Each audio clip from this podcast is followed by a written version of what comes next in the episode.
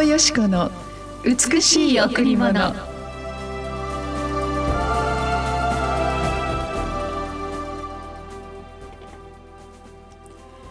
絶えず祈りなさい。これがキリストイエスにあって神があなた方に望んでおられることです。絶えず祈りなさい。これがキリストイエスにあって神があなた方に望んでおられることです。第一テサロニケ5の17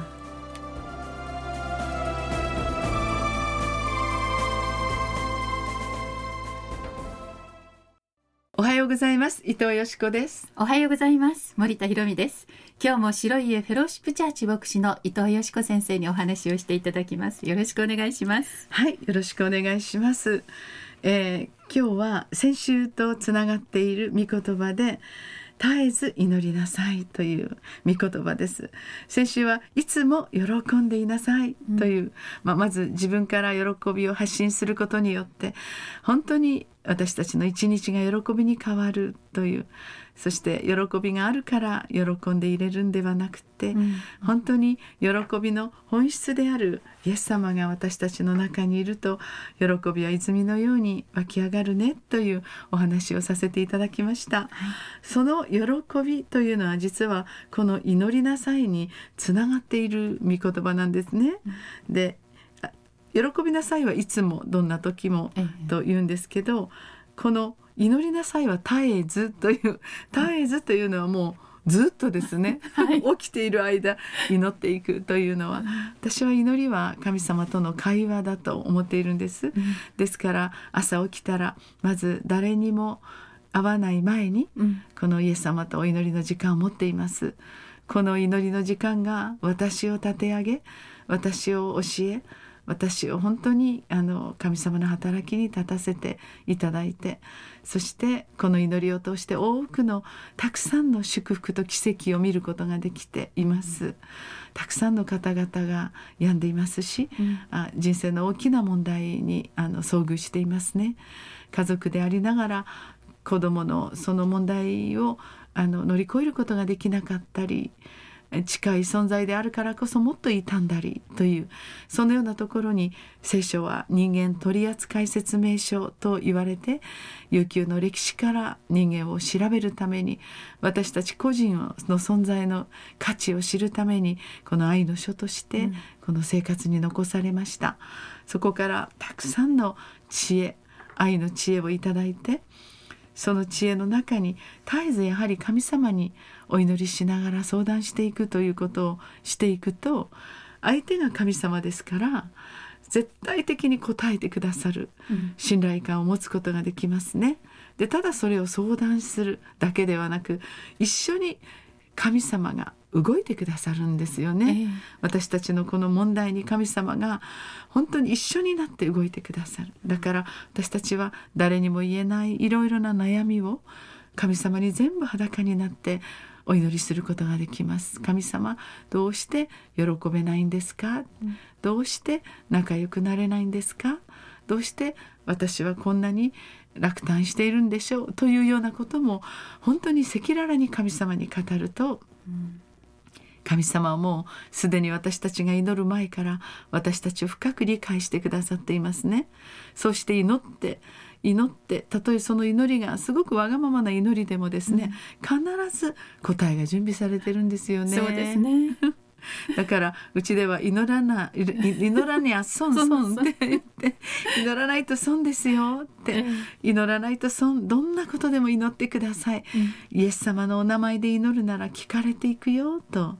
言ってくださいます。ですから運転する時も、ご飯を作る時もお茶碗を洗う時もある時カウンセリングをして深いお話になる時も祈りながらその人の祝福のために祈りながら「イエス様助けてください」これは私たちの知恵では無理ですと言いながら祈っていくと必ず祝福が来るんですよね。そうですね。先生は祈りの人なので信徒のためにもたくさん祈っているので誰よりもそれを経験なさっているのでい本当に祈らなきゃ損損って私たちもそれを受け継ぎたいです。そうですね。一番あなたが相談して一番良い方、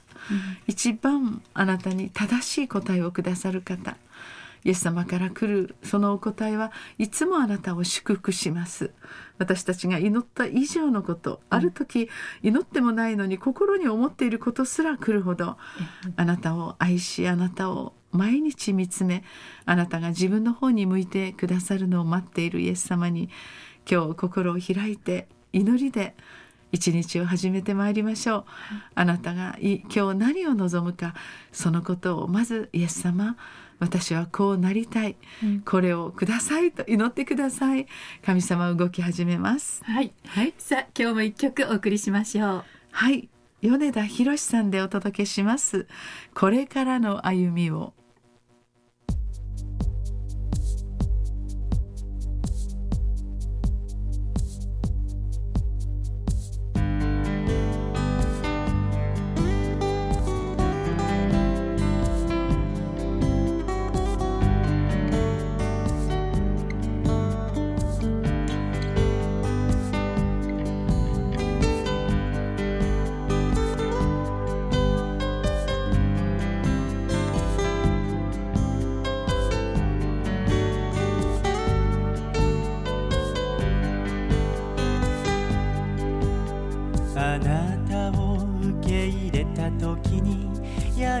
光が見えた。目の前に続くこの道の道しるべのように何度も迷い立ち止まり涙流してきたけれどもうこれからは一人じゃない神が。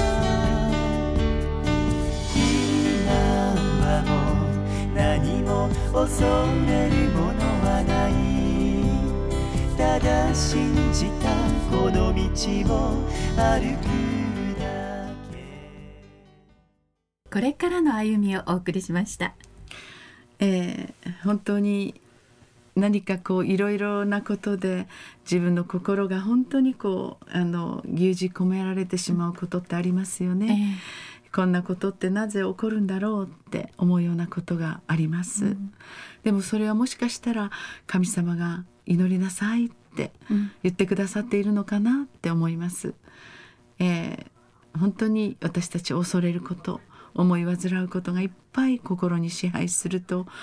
その一日が台無しになってしまいますし今日もこの新しい朝を迎えましたけれど確かに問題や困難があったとしても、その思いを全て神様に明け渡してお祈りしたらどうでしょう。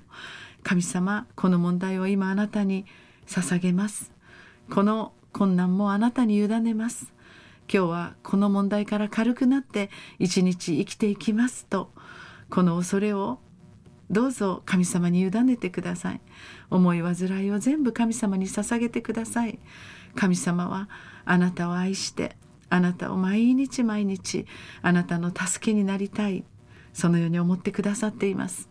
あなたが喜びあふれそして幸せに生きることがあなたの生き方です、あいろんなことを心配してその心配の人生が私たちを追うことがないように素晴らしい太陽を昇らせ夕日を輝かせ